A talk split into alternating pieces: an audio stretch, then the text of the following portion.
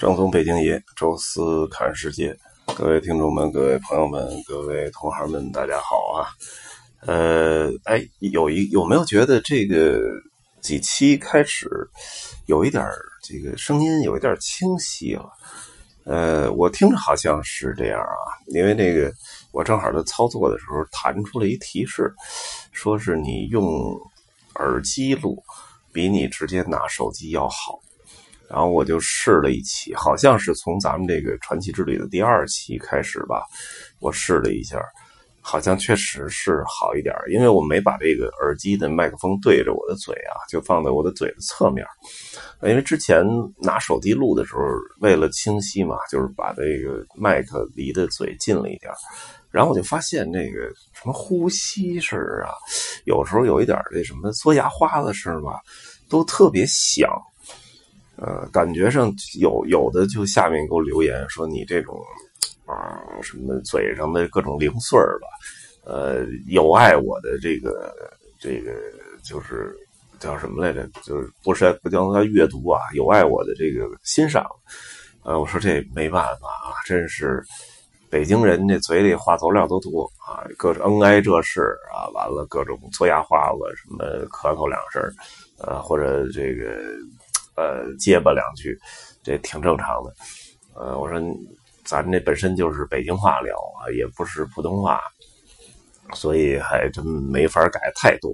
但是正好呢，这个录音的时候，我是尝试了一下用这个耳机录，好像是比呃拿手机直接录的音效要好。呃，我还尝试用。这个音乐加背景，但是真是受不了啊！因为这个我这人说话就是脑子比较集中，能干一个事儿，然后突然来音乐，我这思路就跟着音乐就去了啊！结果这个音乐可能一断啊，要再续音乐的时候，我脑子就已经没在我说话的这个事儿上了，而是跳到了那个调音乐这事儿。呃，所以我觉得不行啊。说以后要万一有幕后团队了啊，说得他给我后期合成上，我觉得那个还行。你让我这么着一边听着音乐一边说话，我说不出来，连连一个很完整的话可能都说不出来啊。这个见谅。但是能够有有机会能够提高录音质量啊，我们也不断尝试。呃，咱们的这个传奇之旅啊，进行到第五期了。上一期呢，跟大家说了一堆寺院哈。呃，这回该聊到布达拉宫了啊。呃，说布达拉宫之前，先聊一个小的人群啊。我们跟大家说过一个呃拉敦一族哈，呃，挺挺神奇的一批人。还有一批是乞讨者，呃，或者说乞讨者，还有一些是朝拜者。当然，这两批人呢，在很多的当当时我去的那个拉萨，我观察一下，就是这两批人。其实是有很多共通的，就是就是经常是有可能百分之六七十是一批人啊。他白天的时候啊，天气比较温暖的时候，因为我们去的是冬天嘛，天气比较温暖的时候，还是在那儿磕长头朝拜转寺院。然后到天擦黑一点凉了以后呢，呃，这个出来呢就是开始乞讨啊，要点钱啊。虽然他未必是真的是愁吃喝啊。但是，呃，我也跟他们聊过啊，说有很多的都不是这个拉萨人，全都是在这个西藏各个地区的，很多地区偏远山区还是很穷的，啊，全家呢凑出一点钱来，可能就都不够单程路费的啊，可能就能让他走个几天的钱啊，但寄托了全家的希望，带着全家的祝福和愿望来到拉萨转寺为全家祈福。啊，那他到这儿了，就是这边就拉萨的工作机会也不多啊，他也没，也不连可能普通话都说不太好，英语什么的更甭说了。啊，你说你找什么工作好像也没有，而且每天忙着得磕长头啊，啊，所以就是他也没什么能工作的机会。啊，这时候呢，就到这个天色擦黑的时候开始，呃，乞讨，呃。拉萨人好像见怪不怪了啊！这个经常能看到有些本地人，包括游客啊什么的，都是，呃，给点小钱儿啊，就走。呃，他跟着你呢，跟个一两分钟、两三分钟，一看你确实没有要给的意思，也就走了，不会说像有些地方啊，这个什么旅游区拽着你啊，什么或者装可怜呐，或者这腿都折了那种，那种我觉得都应该是有那丐帮控制的，那不应该是真真正装，他们还是比较有尊严的，但还他们都没有僧人啊，僧人可能都不这么化缘，呃，就都是那种朝拜者。呃，然后我我们同行里有一个人啊，这北大女诗人啊，看看有有机会能不能呃专门聊一期这个一些同伴啊，他呢是有很很好的准备啊，就是人家换了几百张那个一毛两毛的钱啊，完了就来了一些小孩尤其小孩什么他就给一张，啊，这给一张，啊，就是人家呢就是你真是多不嫌多少不嫌少啊，就是你给我一百我也。没有说表现特惊喜啊，说这今真今天抄着了，赶一傻子，没有，呃，但是你给我一毛啊，这已经是就纸币里最小的了，也谢谢啊，然后什么的，就非常那个平和。我觉得这个乞讨和其他地区是不太一样的，所以呃，有这么一批人吧，这个先聊两句。另外呢，就是布达拉宫啊，那个我是我们是把布达拉宫放在了几乎。是到最最后的一天，呃，才看，呃，也是主要第一呢，是在这个心里感觉还是这地方是更神圣的，呃，也确实杨老板一直要求你得往后拖啊，因为人家还在这个。这个高原缺氧的这个，呃，这个叫高原反应期的那些寺院没看也就不看了啊。但是说您来趟拉萨，说布达拉宫没去了，这有点说不过去了，所以一直推呀推推推，连杨老板的这个脸上长一青春痘啊，这个看看完医生了，这都没都鉴定没有任何问题的时候，呃，这时候说准备最后一天我们去布达拉宫。啊，那去之前呢，就是之前看过，就已经到了一些什么书店呀，包括咖啡厅啊，看了很多关于啊这个布拉宫的书吧。然后还我既然专门买了一本这个呃历代达赖班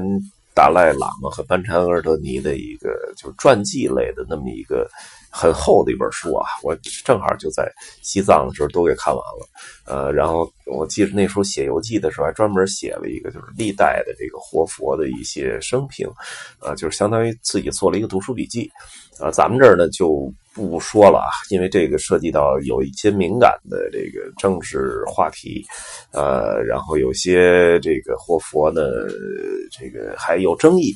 呃，我一说呢就一定是会有立场。啊，所以可能会涉及到敏感问题，就不多说了。但是下一期吧，跟大家聊一个啊，可以随便说的啊，就是这个大诗人啊，六世达赖喇嘛仓央嘉措。那下一期专门说他，说他没有关系啊，很古老的时代了，那康熙年间的事儿了，那应该是可以呃随便说的了哈。呃，剩下的就咱们大家看书吧，或者网上资料都很全，包括布达拉宫啊，是哪年建的，大概多多高，多多大面积，这也不说了。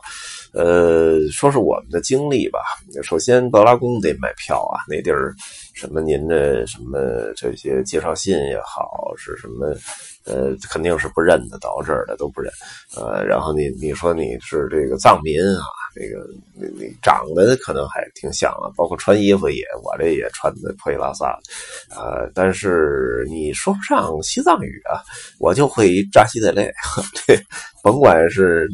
哪哪个民族的，到西藏都会说，啊，这不行，所以这这没用啊。然后它就一条道，你也不可能找到什么逃生通道什么的，就就一个门您往上走就就正好卡在您面前就是。呃，然后这个也人家下班就全宫关闭啊，就不会说像寺院一样，所以您就踏踏实实买票了。我那时候呢是好像是旺季是三百，淡季是一百啊，不知道现在有没有变化，确实挺贵的。呃，我们好在还是一个淡季啊，就一百块钱一个人就进去了。呃，里面确实非常震撼啊，但是里面不让照相，所以呢，震撼完之后呢。呃，就是你能我能现在闭眼回忆啊，就是那种什么金碧辉煌啊，黄金坛城啊，各种唐卡呀，包括那个就是呃，整个那个里面都是非常，就是我可能用一词儿就是豪华啊，这里边因为。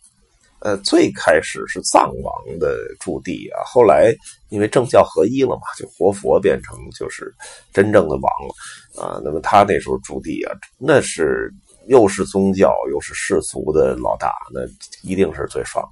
呃，而且这布达宫整个其实给我感觉就像一西方的城堡，包括后来去欧洲啊，去了大量的城堡，就除了建筑风格上呃不一样以外。呃，很重要就是那些就是功能，包括它整体那感觉，就像是以西方的城堡一样。因为整个拉萨比较平，然后就他那儿有一个不大的一个小山然后就在小山山头建了这么一个布达拉宫。我相信最早最早应该就是一个呃小的一个城堡啊，那种藏式风格的啊，但是历历年的扩大。这个扩张，最后变成了一个把整个山头都占上的这么一个城，啊，这个山山上小城，呃，当然这个小城呢还没有什么贵族其他人去居住啊，就完全就是活佛以及他的一些官员啊，然后执政的包括服务的这些人来住啊，那确实是非常震撼啊，那个那应该是藏族建筑的。呃，最高的精华的作品，呃，里面也有很多这个就是老的活佛去世之后建的灵塔啊，这个也非常震撼。到现在这么多年了，我印象还特别深刻，尤其是那个呃，把整个西藏政教合一的那个五世达赖喇嘛的这个灵塔之。壮观之高大啊！那那他们都介绍啊，就是里边的那个就是看灵塔的，因为没什么事儿啊。淡季的时候游客不多，跟他聊天啊，说这用了多少黄金，说用了多少颗宝石，然后哎呦那个壮观，因为正好是快到最后的时候，几乎就跟一电影的高潮一样啊，就看到了最那个震撼的这一座一尊灵塔。啊，然后同时就是给我印象特深刻的，就是它最正中间有一颗宝石，闪着有一种让我感觉像是那种呃蛋白石一样的那种光泽，一看就是一颗宝石啊，但是不又不像钻石，又不像玉啊，也不像什么他们那天珠啊，什么红宝石、玛瑙都不像，是那么一种，就是像蛋白石或者像那个澳洲那种澳宝一样那种。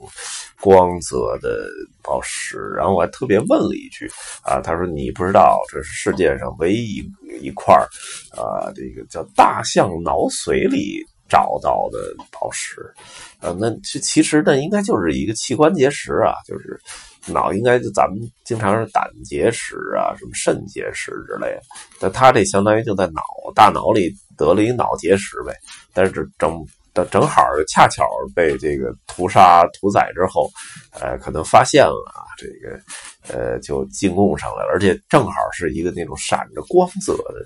石头啊，那这东西确实太稀少了，而且很大颗啊，很大颗，正好放在正中间，还是呃，所以我就是一问这个来历，还是挺震撼的，这也是让我就是。呃，印象最最深刻的一点吧，因为里边确实不让照相，所以很多就是有很多时候你照片是帮你辅助记忆的，所以没有照片的情况下，现在翻翻之前那个相册，呃，可能也想不起来里面有更多的什么东西了。但是总体来讲，两个字震撼啊！包括后来去到的西藏博物馆啊，里面珍藏的很多东西，也就是我觉得也很值得去看一看。呃，另外呢，下来之后呢，就是吃了几顿比较就是正宗，而且是比较高档的藏餐，都是在布达拉宫附近的。他那个下来之后没多远，有几个相对建的比较高档餐厅啊，咱不知道现在还在不在。就那时候正好在布拉宫的下方这块呃，吃过几家，现在就都忘了叫什么名了，但是都做的。挺不错的啊，就是咱也不知道那应该是纯正的，应该我估计应该是改良过的啊，毕竟咱们那个味道不一样。因为拉萨最多的这个餐厅还是就是四川菜啊，那就是川菜，那个到到处都有，价格很便宜。呃，藏餐要吃到就是有好吃啊，然后可能这整个环境也不错，呃，这种的就是布达拉宫周围啊。当然，到布达拉宫另外还有一个特重要的事儿，就是别忘跟布达拉宫合张影。而合影的时候一定记得拿出一张五十块钱来啊，因为这个难得啊，你能有机会能去到一个人民币上的景点啊，这个机会不太多啊。长江三峡、人民大会堂、三潭印月啊，什么泰山啊之类的。呃，那这个是布达拉宫啊，也是不太容易能去到的啊，这个一定要照张相啊。那这期呢，就跟大家聊聊这个布达拉宫啊。那么下一期呢，咱们说说这个最神奇的啊，也是最独特的诗人活佛啊，这个仓央嘉措。这期呢，就聊到这里啊，下期再见。